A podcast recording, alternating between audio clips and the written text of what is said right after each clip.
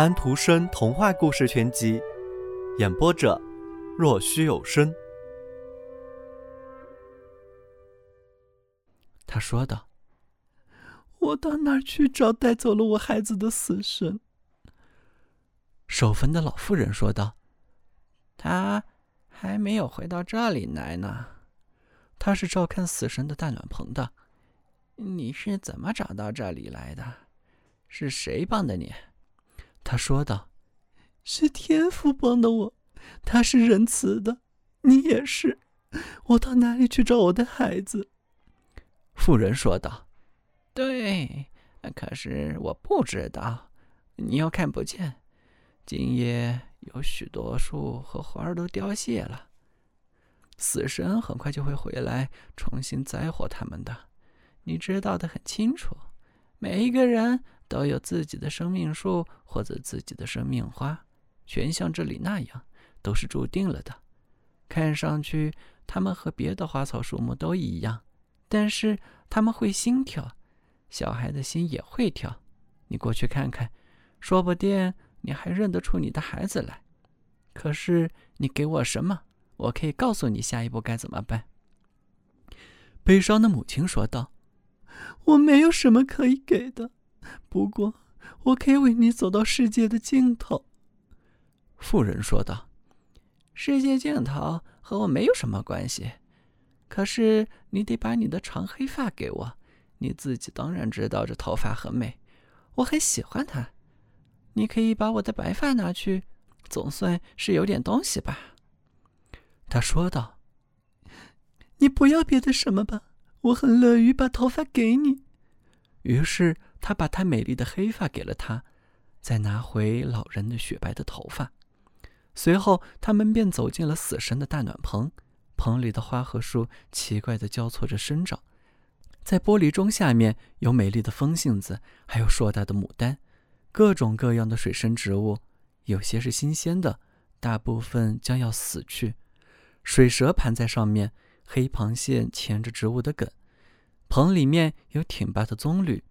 橡树和梧桐，有欧洲芹和百里香，每一棵树、每一株花都有自己的名字，全都是人的生命。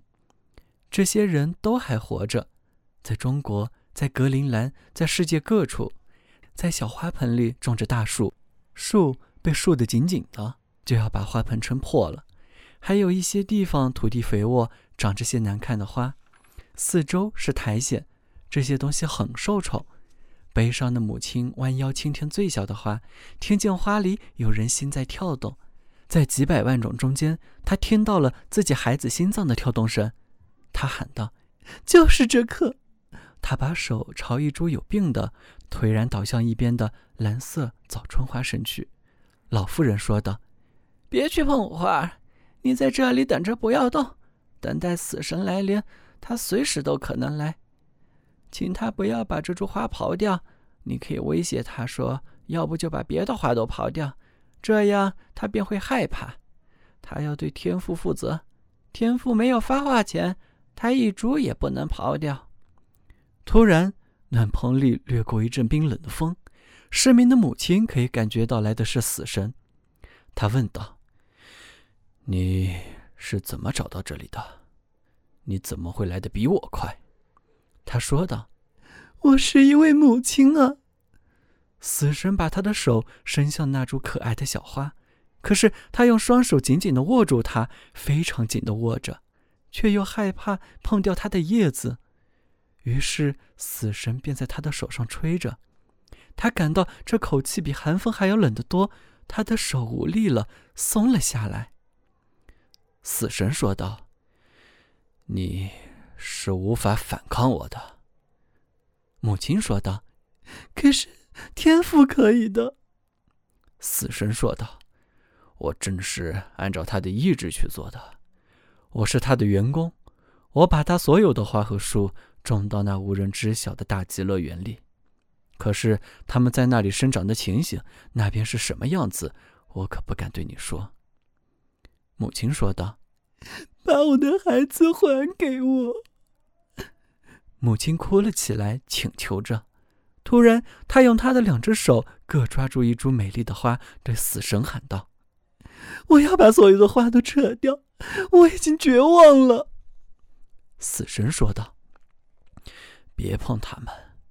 你说你很不幸，现在你要使另外一个母亲同样的不幸了。”可怜的妇人说道：“另外一个母亲。”然后立刻把两株花都放开掉。死神说道：“这是你的眼睛，我把它们从湖底捞上来了，它们光泽夺目。我不知道这是你的，拿回去。它们现在比以前更明亮了。到那深井里去看看，我可以告诉你，你要扯碎的那两朵花的名字。你可以看到它们的未来及它们整整一生。看看你搅乱了些什么，你毁掉了些什么。”于是。他朝井底望去，看到的是一片欢乐的景象，其中一个给世界带来了很大的幸福。他看到在四周洋溢着巨大的幸福和欢乐的气氛，他也看到另外一个生命，竟是悲伤和艰难、恐惧和贫困。死神说道：“两种命运是天赋的意志。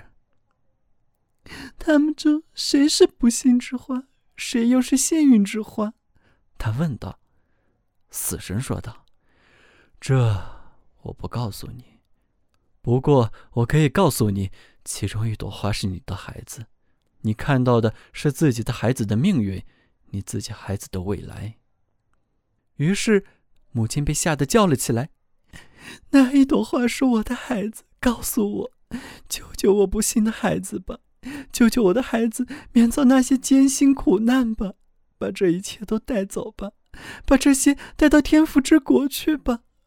忘掉我的眼泪，忘掉我的祈祷，忘掉我所说所做的一切吧。死神说道：“我不明白你说些什么。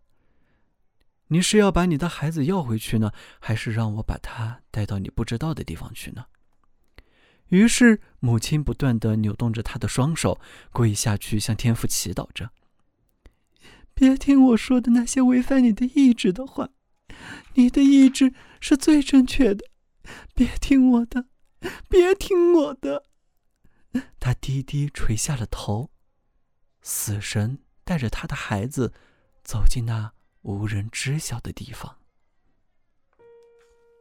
小朋友们。今天的故事已经讲完了，请闭上你们的眼睛吧，晚安。